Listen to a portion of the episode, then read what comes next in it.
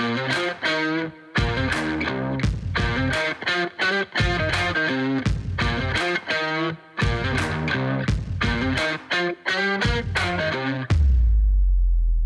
Fala aí galera, tá começando mais um Decodificando, seu podcast semanal com as principais notícias do mundo da transformação digital, da quarta revolução industrial e das novas tecnologias.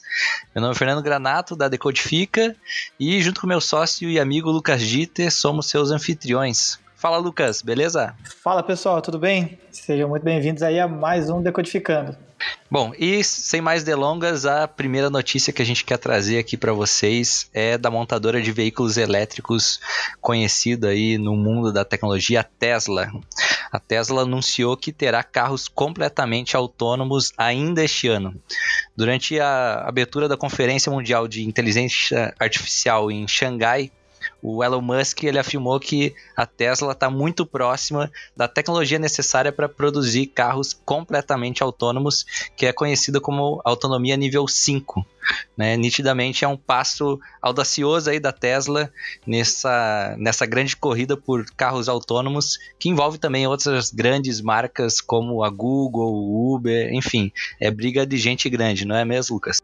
É briga de gente grande, eu acho essa notícia Acho que um, um, a gente pode considerar um marco assim, né? Porque talvez seja a primeira vez que a gente ouve falar de forma mais enfática sobre um carro autônomo full self-driving, né? Que é a famosa sigla aí FSD de um veículo completamente autônomo. A gente já tem aí no mundo alguns carros autônomos rodando, enfim, até táxis autônomos, o próprio carro da Google, né? Aquele que faz as fotos do Google Street View é um carro autônomo também. Nos Estados Unidos, principalmente, ele já, já sai rodando sozinho por aí. Mas agora, quando a gente fala de carros autônomos que de fato sirvam à população, que as pessoas possam ter acesso a isso, aí a gente pode ver sim como um marco, como uma grande virada de chave aí nesse mundo de tecnologia. Claro que dentro desse contexto a gente tem várias forças de futuro que vão empurrando a gente para esse caminho, né? A gente tem uma tecnologia mais acessível, a gente começa a ter também os movimentos muito fortes de chegada do 5G, que facilita muito para que esses carros e seus sensores possam é, realmente coletar cada vez mais dados e ficar cada vez mais autônomos de fato, promovendo inclusive segurança.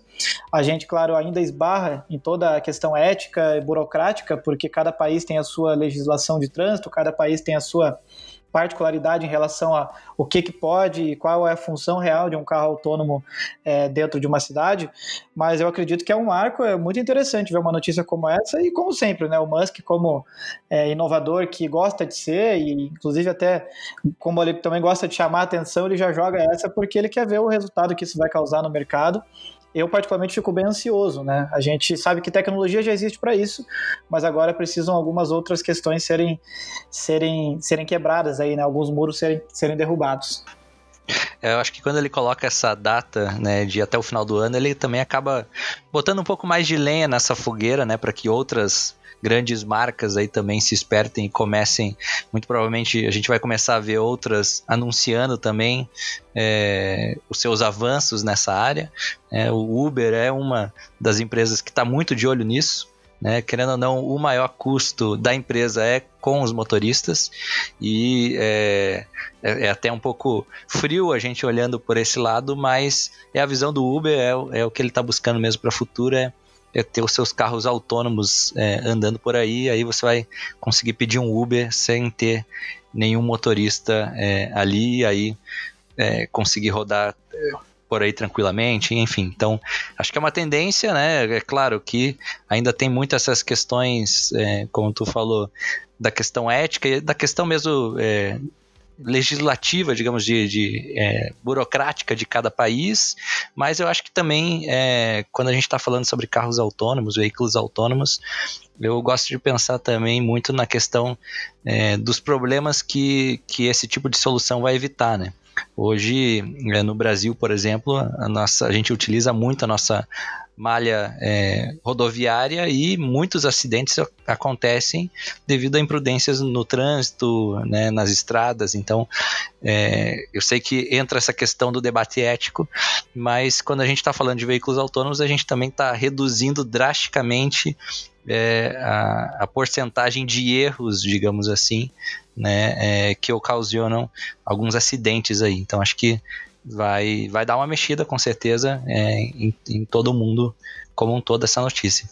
É, pois é, acho que quando a gente fala de, desse tema especificamente, é, a, a, gente já sabe, né, que, por exemplo, os carros da Tesla já vêm com um pacote de, de hardware, né, ou seja, o, o, o, sistema mesmo, o carro em si, ele já está preparado para essa tecnologia é, full full autônoma, né, assim, do nível 5 de ser um carro que realmente pode dirigir completamente sozinho.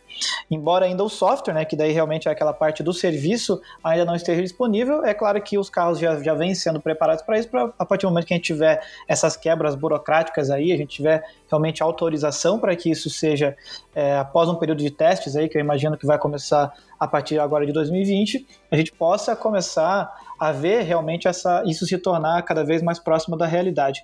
É claro que não é a primeira vez que o Musk ele já promete, né, que é direção completamente autônoma aí nos veículos da Tesla. É claro que algumas questões comerciais, briga de interesses acabam atrapalhando. Ele já tinha prometido é, um, um, serviço de táxis robotizados já há algum tempo atrás, é, completamente autônomos, e aí isso já ficou adiado para 2021. A gente sabe que é o seguinte, né, cara, isso vai chegar em algum momento, a gente tem é, o interesse das próprias montadoras de chegar é, nesse nível de vendas, é claro que a gente passa de um lugar de vender não somente o carro, mas também vender esse serviço, né? Eu acredito que a gente tem bastante potencial para começar a explorar é, esse serviço de carro é 100% autônomo. Então, você, na, na, minha aposta aí de futuro é que a gente, em breve, aí nos próximos 5 a 10 anos, possa ver realmente uma realidade onde a gente possa comprar carros é, como produto é, e a gente pode escolher se vai querer dirigir ele ou não de acordo com o tipo de serviço que a gente vai assinar. Se a gente quer que ele dirija, que ele, que ele dirija para a gente ou não. É, então eu imagino que esse, de, esse deva ser o futuro aí dos carros autônomos. Vamos esperar para ver. Aposto muito que a Tesla de fato tem tudo para ser a primeira, afinal de contas, é, com a, a, a, perspectiva que o Musk coloca em todos os negócios, né? O cara que também aí é dono da SpaceX, que está fazendo lançamentos e mais lançamentos é, com o objetivo aí de daqui a pouco chegar até Marte, enfim, acho que a gente pode ver na figura do Musk de toda, de toda a sua equipe de engenheiros aí uma, uma ambição bastante grande é, e também aquela mentalidade de já ter nascido nessa era onde eles também não têm muito a, a, a perder, né? E apesar de, de, que a Tesla já vale muito mais comercialmente falando do que todas as grandes outras montadoras como Ford, Toyota, etc e tal, a gente sabe que essas outras elas têm muito mais a perder, afinal de contas elas têm todo um mercado, né? É, porque não é todo mundo que compra um Tesla, afinal não é todo mundo que tem grana para comprar um Tesla, mas as pessoas compram carros mais populares, carros que elas possam usar no dia a dia. E aí também tem uma outra questão cultural, né, Fer? Não sei se você concorda comigo, mas as pessoas gostam de dirigir também, né, cara? Acho que esse, esse, esse discurso do carro autônomo é muito legal, ele é muito interessante para algumas funções específicas, principalmente pegar a estrada, questão logística e tudo mais, é a questão de transporte público, como por exemplo Uber e táxi, esse tipo de coisa.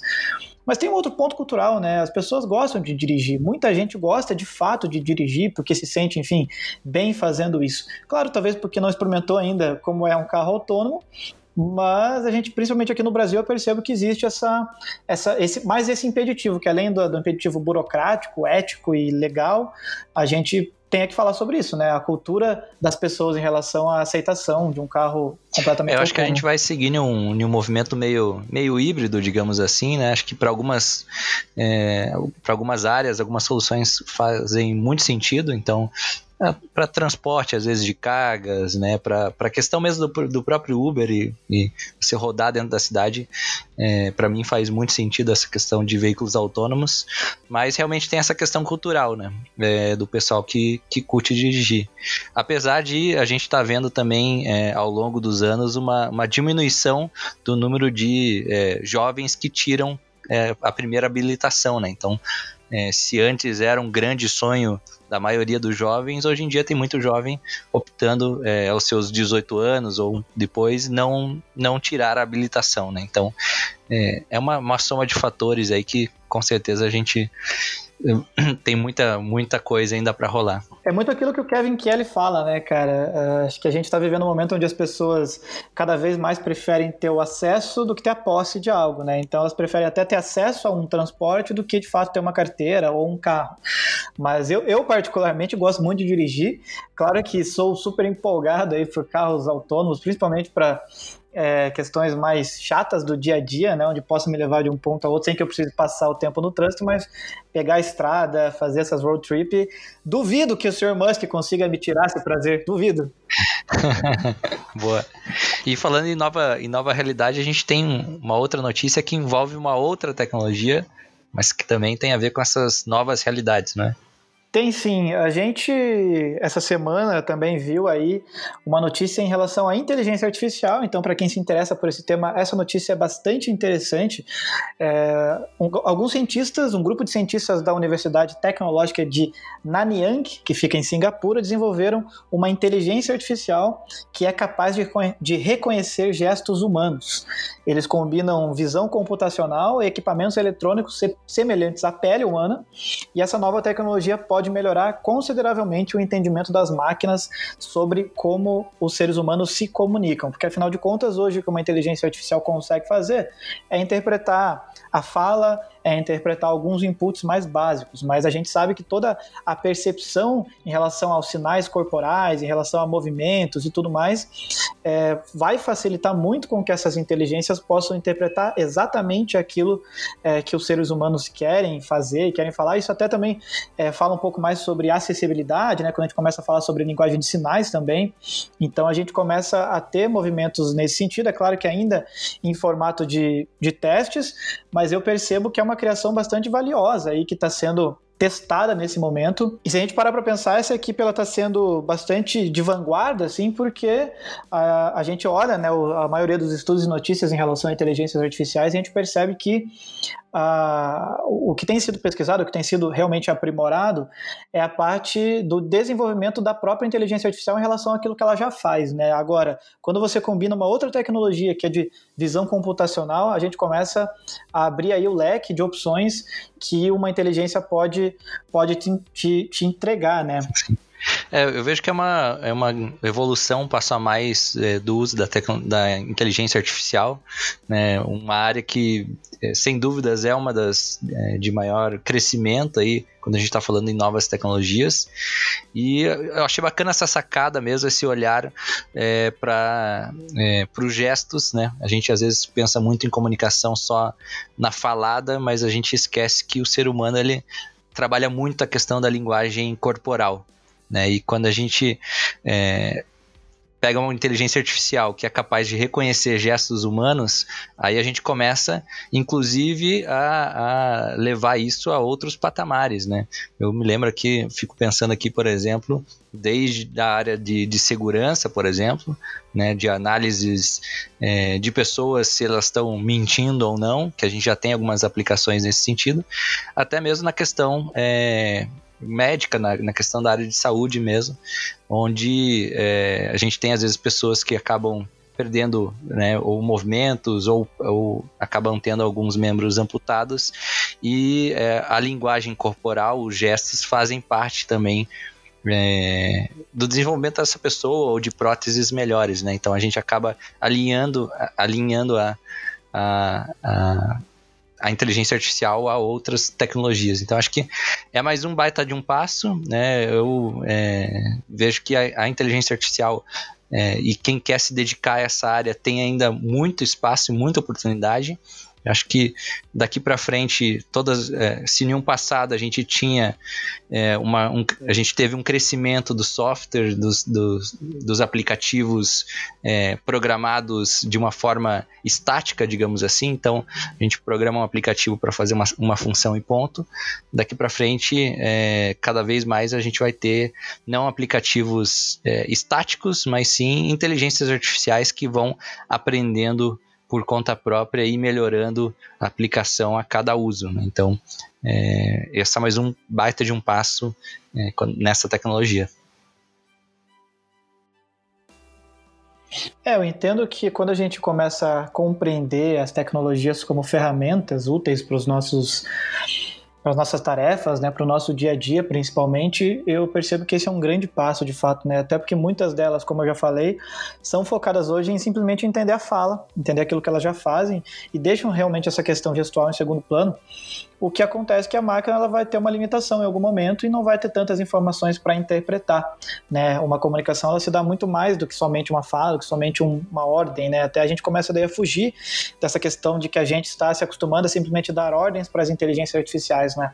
Para que a gente comece a interagir com ela, para que ela também comece a entender, claro, daí a gente precisa entender qual é o limite que a gente quer traçar entre o quanto a gente quer que uma inteligência, né, que um robô entenda a gente. Eu acho que a gente precisa conversar sobre isso, mas eu acho super interessante como passo. Sim, é, eu acho que as oportunidades são realmente bastante grandes e, enfim, cabe a gente ficar de olho né, nas diferentes áreas e começar a pensar mesmo em aplicações. É assim que, que começam a, a surgir essas soluções é, como essa que a gente está vendo aí. E já que a gente está falando sobre é, também soluções de problemas, né, a gente traz uma terceira notícia aterrissando aqui é, em terras brazucas, que o iFood ele recebeu autorização para fazer entregas com drones no Brasil. Então, a ANAC, né, a Agência Nacional de Aviação Civil, é, autorizou o iFood para ele fazer os primeiros testes de entregas de comida por meio de drones. Né? Vai lembrar que essa primeira etapa é, dos testes não é ainda aquela, aquela visão que a gente tem de filmes e que muita gente aí tá, tá louca para ter, aposto que você também, eu também tô afim, né, de um drone chegando na sua janela e te entregando uma pizza.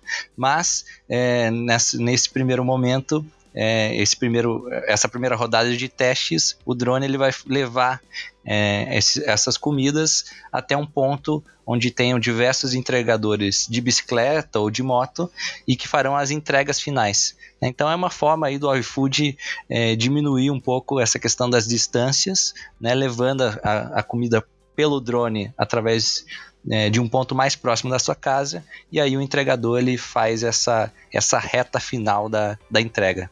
É, a gente a gente está vendo, né? Eu também estava, acho que quando até a gente falou sobre essa notícia, né? A gente percebe que ela tem um caráter experimental aí. Se eu não me engano, vai até tem um ano, né? O caráter experimental de um ano até agosto de 2021 aí aproximadamente. E quem vai operar essa, essa logística toda não será exatamente o iFood, né? O iFood, na verdade, está contratando aí um prestador de serviço que é a Speedbird Aero, que é especializada em serviços de drones, e foram eles, inclusive, que receberam essa autorização.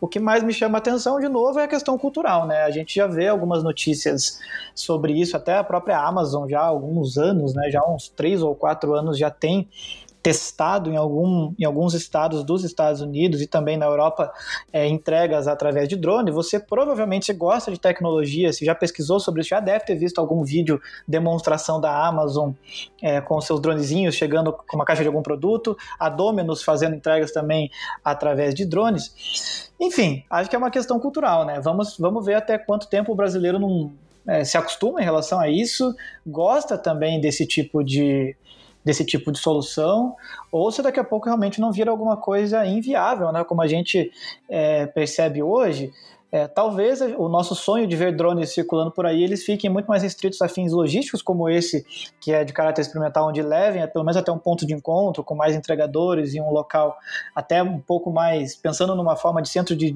distribuição, né?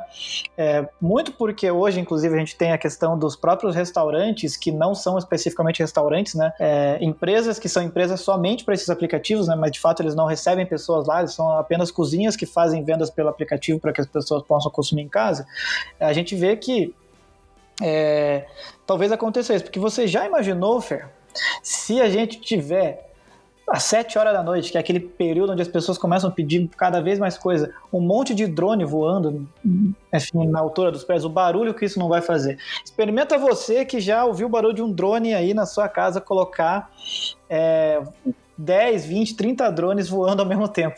Olha o barulho que isso não vai fazer. Então, acho que também tem essa questão realmente de cultura, né? Você mexe com toda uma questão, é, assim, de, de, de até de, da própria poluição sonora, da própria poluição visual. Assim, a gente precisa ver aquilo que a gente quer. Eu acho muito legal, adoraria receber um drone na janela da minha casa me entregando, mas não sei, né, cara? Acho que a gente precisa ainda, precisa ainda evoluir enquanto enquanto cultura para poder recepcionar bem esses bichinhos por aí. Sim, eu, eu, me pergunto mesmo a estrutura, né? Até, até que ponto uma estrutura aérea mesmo ela suporta é, drones e, e, quantos drones a gente está falando, né? Eu fico pensando em uma cidade, é, em, uma, em uma grande metrópole, por exemplo, como a gente tem, assim como a gente hoje tem né, é, os problemas com é, tráfego, é, questão de trânsito, enfim, se a gente amanhã ou depois não pode ter problemas com a quantidade de drones voando por aí, né, e se esbarrando, e, enfim, e até uma poluição visual mesmo, né, do céu, é, além da sonora, que nem foi, que nem tu falou, mas é, realmente me pergunto até que ponto a estrutura aguenta, né? Eu sei que é, nesse debate, né, já, já ouvi algumas pessoas dizendo assim, não, mas o drone ele voa é, em uma altura que às vezes fica até meio invisível ao olho nu. Só que, poxa, se ele voar nessa altura com a minha pizza, ela vai chegar totalmente fria para mim. Me perguntando se, se aí o, o que, que, é pior, né? Então, é, realmente não sei. Acho que tem que. É, existe é, um, um, certo olhar para essa questão da estrutura. Acho que a própria ANAC autoriza esses testes, mas para ela também é uma novidade, então ela também vai estar tá observando como é que se comporta isso, é, porque realmente é, pode trazer diversos malefícios, principalmente questão é, de poluição visual, poluição sonora, enfim. É, e, e, acho muito curioso. Você sabe que eu sou entusiasta de tecnologia. Por mim, a gente testava todas e vai vendo no que dá, é óbvio. Mas a gente também não pode simplesmente achar que tudo aí também que vem de novidade, tudo é maravilhoso. A gente tem que ver os impactos que isso causa no nosso dia a dia, na cultura das pessoas, na nossa vida. É, e aí tem um outro impacto, né, cara? A gente já fala muito sobre precarização do trabalho, futuro do trabalho, é, substituição de postos de trabalho. A gente vai ainda, é, com isso se tornando cada vez mais realidade, a gente abre mais um buraco, a gente cava ainda mais fundo em relação a essa substituição agora para os motoboys, né, que já são pessoas que muitos deles já estão aí nesse emprego como pura sobrevivência, né, perderam seus empregos em outras áreas da sociedade e agora é, o que, que acontece, né? A partir desse momento que a gente começa a, a, colocar tecnologia em absolutamente tudo. Precisamos falar um pouco sobre isso também, né? Exatamente. É, eu acho que assim, quando a gente olha né, da implementação dessas novas soluções, acho que a, a, parte tecnológica, né, a gente que acompanha aí bastante coisa, a, a, parte tecnológica em si, ela é a mais fácil, digamos assim, né, o passo mais fácil de se dar. Aí, é, aí a gente começa a entrar nos problemas realmente mais complicados da gente lidar, que envolve desde a questão cultural, desde essa questão de repensar o que é trabalho, né? A gente volta e meia está falando aqui é, sobre essa reflexão do, do que é um trabalho, o que, que vai ser o trabalho no futuro. Então, é, com certeza, cada nova tecnologia, cada novo passo que uma solução dessa dá, é, vai ter diversos é, entraves, a gente vai ter muita disputa aí também por todas essas questões, né? Acho que a gente sim tem que tem que pensar e o momento de, de debater elas é agora, senão depois vai ficar muito tarde para isso. Exatamente. Enfim, então para você que está ouvindo aí, saiba, muita demanda é, para os próximos anos aí em relação a drone vai surgir. Então, se você é entusiasta aí de robótica, de novas tecnologias, acho que já existem também diversas é, opções para que você aprenda é, a, a, pilotar, a prototipar, a pensar inclusive novos serviços onde o drone possa ser utilizado, principalmente em questões logísticas, né? É, coisa que hoje a gente faz por malha rodoviária é, ou de outras formas um pouco mais demoradas que o drone possa ajudar, né? principalmente no mundo onde a gente precisa ter acesso às coisas de uma maneira cada vez mais rápida.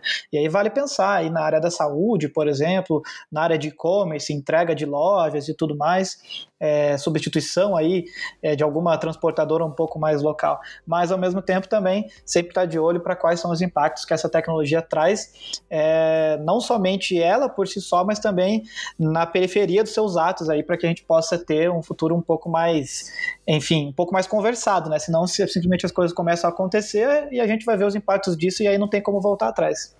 É isso aí. Essas foram as principais notícias aí da semana. Esse foi mais um Decodificando para você. E se você gostou do conteúdo desse podcast, não deixe de segui-lo e compartilhar com outras pessoas. Obrigadão aí pela sua audiência e até a próxima semana. Valeu, abraço, tchau.